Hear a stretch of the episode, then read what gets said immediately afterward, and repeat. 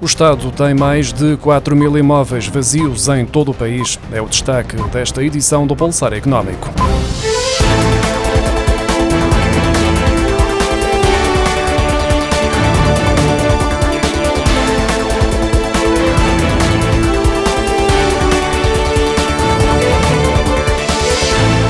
Governo quer impor aos proprietários o arrendamento de casas devolutas, mas é o Estado que detém o maior volume de imóveis vazios. O próprio Executivo já identificou 4 mil edifícios devolutos que podem vir a ser usados para habitação, com rendas acessíveis. Mais de 3 mil imóveis são património do Instituto da Habitação e da Reabilitação Urbana em fase de projeto de empreitada, havendo ainda mil que estão identificados como devolutos disponíveis e que vão ser promovidos pelo IRU ou pelos municípios onde estão localizados. Existem autarquias que que afirmam esperar há anos que o Estado ceda os seus imóveis devolutos para que possam ser reaproveitados. As respostas tardam e os edifícios vão ficando cada vez mais degradados, o que fará aumentar a fatura na hora da recuperação. De acordo com os censos 2021, existem em Portugal 723.215 alojamentos vagos, dos quais 350 mil são passíveis de ser adquiridos ou arrendados, os restantes 375 mil estão desocupados. As exportações de Portugal aumentaram 14,5% em janeiro, face ao mesmo período do ano passado, de acordo com os dados divulgados esta segunda-feira pelo Instituto Nacional de Estatística. Trata-se de uma subida superior aos 10,3% verificados nas importações, uma tendência observada pelo terceiro mês consecutivo. O déficit da balança comercial registrou uma melhoria de 27 milhões de euros face a janeiro de 2022, atingindo os 1.963 milhões de euros.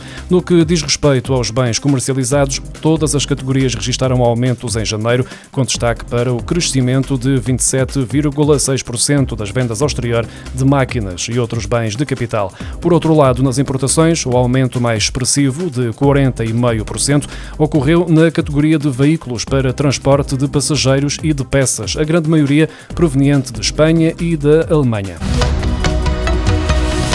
O IAPMEI, a Agência para a Competitividade e Inovação, está a notificar empresas que cumprem critérios que podem indicar alguma fragilidade económica e financeira. Até ao momento já foram informadas 236 mil empresas que podem consultar o mecanismo de alerta precoce sobre o exercício de 2021. As notificações servem apenas de alerta, cabendo às empresas acompanhar a situação económica e financeira, recorrer a programas de apoio e evitar o encerramento da atividade. O mecanismo de alerta precoce disponibiliza indicadores indicadores económicos e financeiros que têm como referência os dados da informação empresarial simplificada, preenchida todos os anos pelas empresas e que é reportada à Autoridade Tributária e Aduaneira e ao Banco de Portugal. O setor do alojamento turístico em Portugal recebeu 1 milhão e meio de hóspedes e 3 milhões e meio de dormidas em janeiro. Na comparação com o primeiro mês de 2022, representa um aumento de 72,5% no número de hóspedes e de 74,5% no número de dormidas. Já em relação a janeiro de 2020, antes da pandemia, foi registado um crescimento de 21,6%. Segundo os números confirmados esta segunda-feira pelo Instituto Nacional de Estatística, o rendimento total obtido com a atividade de alojamento turístico atingiu os 212 milhões e 400 mil euros em janeiro, o que representa um crescimento de 99%. Face a janeiro de 2020, houve um aumento de 21,6%.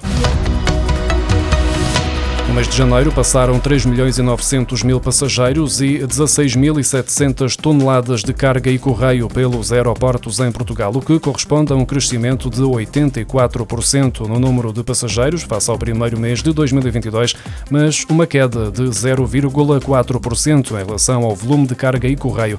De acordo com os dados divulgados esta segunda-feira pelo Instituto Nacional de Estatística, o movimento de passageiros aumentou 5,7% em comparação com janeiro de 2020, antes da pandemia, enquanto o movimento de carga e correio diminuiu 3,2%.